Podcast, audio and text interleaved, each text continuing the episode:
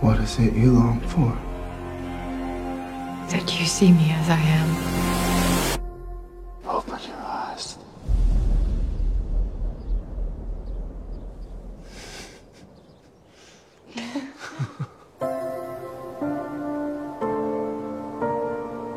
He's asked for you, Mary. You need to make many sons. I need to decide. Decide. I can't marry Ephraim. I'm not made for that life. Then what are you made for? Who is that? Rejoice! Jesus of Nazareth is amongst you! You must be born anew, like children. You'll be lost. I'm lost here. Will you join us? Though they judge you, persecute you, you must forgive them.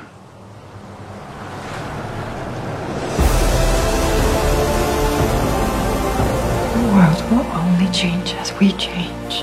It is up to us. We want the people to rally, to rise up. That is where it begins.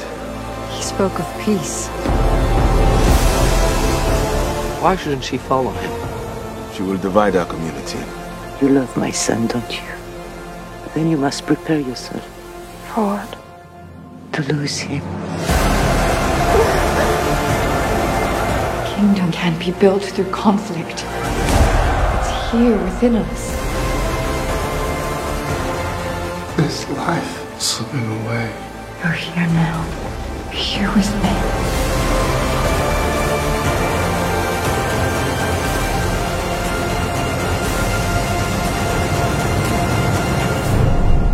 The world will only change as we change.